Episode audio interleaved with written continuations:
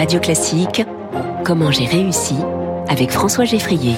Bonjour Samuel Marquet. Bonjour François Geffrier. Bienvenue sur Radio Classique. Vous êtes le cofondateur de Gaiago. Alors vous êtes dans le domaine de l'agriculture et précisément, je vais d'abord commencer par vous demander pourquoi ce nom Gaiago. Alors Gaiago, c'est vient de Gaïa, la déesse de la terre, la terre mère, la terre nourricière. Et puis on a mis un go, on y va. Gaïa, donc la déesse de la terre nourricière.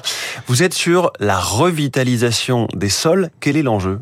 Ben, L'enjeu, c'est de rendre les sols plus vivants. Les sols, c'est un quart de la biodiversité mondiale. C'est ça qui permet de aux plantes de, de produire, de, de, nourrir les hommes, et donc rendre les sols plus vivants, bah, c'est rendre les sols plus résilients. Et donc nous, notre travail chez Gaiago, c'est de travailler à réveiller, stimuler, équilibrer la microbiologie des, des, sols. Mais avant de venir à ce que vous faites vous, il faut décrire un petit peu le, le problème qui se pose aujourd'hui, c'est-à-dire que les sols se sont dégradés, sont durcis les, depuis des dizaines d'années. Exactement. En fait, euh, aujourd'hui, il y a beaucoup d'études qui montrent que, en fait, on a en Europe 80 millions d'hectares, donc c'est-à-dire la moitié des, des, des, sols européens qui sont plutôt dégradés. Ouais. Et donc, bah, il faut s'en occuper. Et la première chose... À cause de quoi? À cause de finalement un certain nombre de, de, de, pratiques agricoles, si vous voulez. En fait, faut pas, euh, faut pas rejeter ce qui a été fait. En fait, l'Europe a permis de, de, nourrir, et notamment en France, les agriculteurs par les gains de productivité. Bah, on a permis de, de nourrir la, la, population. Donc, c'est le rôle fondamental des agriculteurs. Mais finalement, il y a un certain nombre de, de pratiques qui ont petit à petit euh, le labour, par exemple. Oui, le labour, Souvent, par voilà. exemple, mais c'est c'est pas le seul cas. Les en cause, oui. Ouais. Donc, vous êtes sur la revitalisation. Qu'est-ce que vous faites exactement? Eh ben, nous, on va aller équilibrer, stimuler, réveiller les micro-organismes bénéfiques du, du, sol. Notamment, on va réveiller les, les, champignons du sol et rééquilibrer le ratio entre les bactéries et les champignons.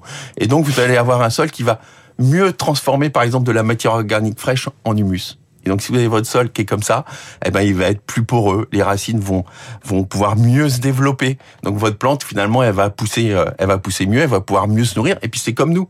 C'est-à-dire, si vous vous nourrissez bien, si vous faites un peu de sport, bah, vous avez plus de chances d'être en bonne santé. Alors, ce qu'on voit, c'est que finalement, eh ben, euh, on va on va avoir une plante euh, qui va être plus productive. Et donc pour équilibrer ce ratio entre les bactéries et les champignons dans le sol, vous vendez des prébiotiques on vend des prébiotiques. On connaît parfois les probiotiques, là c'est pas la même chose. Hein. Ouais, alors nous on vend les deux. Alors, le, le, premier, c'est des prébiotiques pour rééquilibrer, donc on va les nourrir, stimuler. Il sert à ça le, le, le, prébiotique. Et puis à côté de ça, on va apporter aussi un conseil autour des analyses de sol parce que c'est bien de, de, stimuler, mais en tout cas, il faut aussi avoir l'habitat bénéfique pour que ces micro-organismes puissent se, se, développer. Et puis on vend aussi des probiotiques, notamment euh, des bactéries qui permettent aux plantes de fixer l'azote de l'air. Parce que l'azote de l'air, c'est quoi? Enfin, l'azote, c'est le premier nutriment de la plante. C'est le premier engrais, on va dire. C'est ouais. le premier engrais, exactement.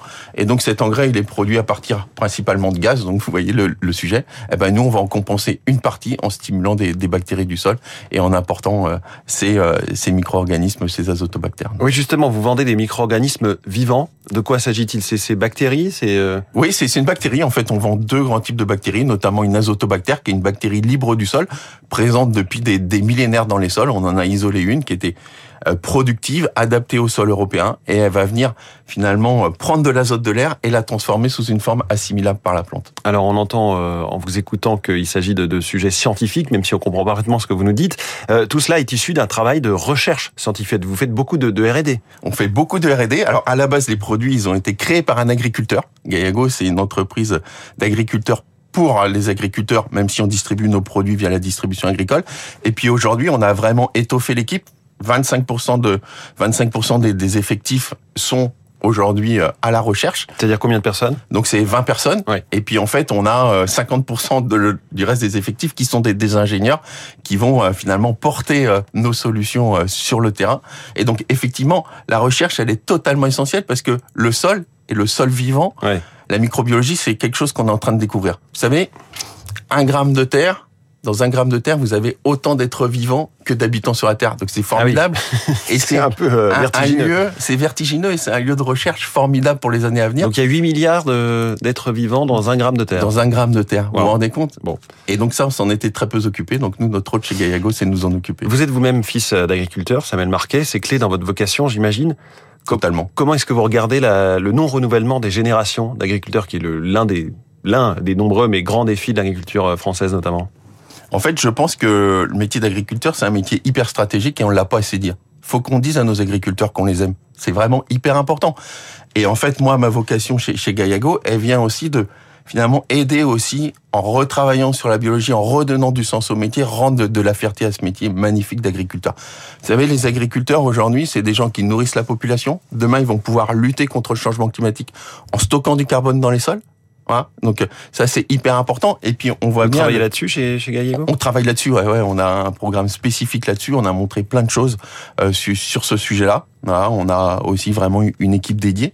Donc c'est finalement, faut rendre cette fierté au métier d'agriculteur. Et je vous Ouais. assure que si on fait ça, on aura plein de fils d'agriculteurs ou plein de personnes qui viennent en dehors de l'agriculture qui reprendront ce métier, ce magnifique métier. Magnifique métier que celui d'agriculteur. Vous êtes fils d'agriculteur et vous avez donc euh, trouvé, lancé des solutions pour les agriculteurs. Merci beaucoup.